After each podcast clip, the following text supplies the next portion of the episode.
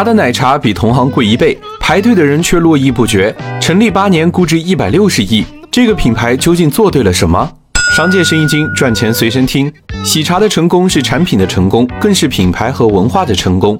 为了俘获年轻人的心，一杯喜茶里融合了三种不同的文化。第一是年轻文化，高颜值的视觉形象，现代感的装修风格。喜茶打破了茶文化的刻板印象，做了大量年轻化的设计，黑白灰经典、波波宇宙、灵感工坊，还有各种风格的概念店。喜茶就是一家被卖茶给耽误了的设计公司，简洁的 logo 和包装，新奇的芝士奶盖。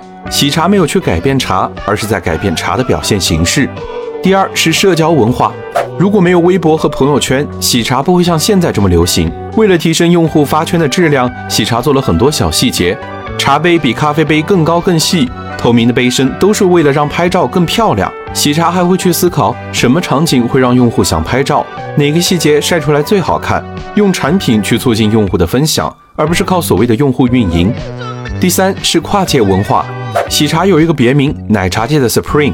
饮品上联名阿华田养乐多。化妆品联名百雀羚、欧莱雅，还有草莓音乐节、清明上河图。在长沙有臭豆腐冰淇淋，在武汉有喜茶热干面，在西安还有喜茶肉夹馍。通过疯狂联名吸引更多人的关注。相比单纯的卖奶茶和欧包，喜茶更想做的是打造一个属于年轻人的 IP 宇宙，用文化形成品牌区隔，用设计驱动用户分享。你觉得喜茶会成为下一个星巴克吗？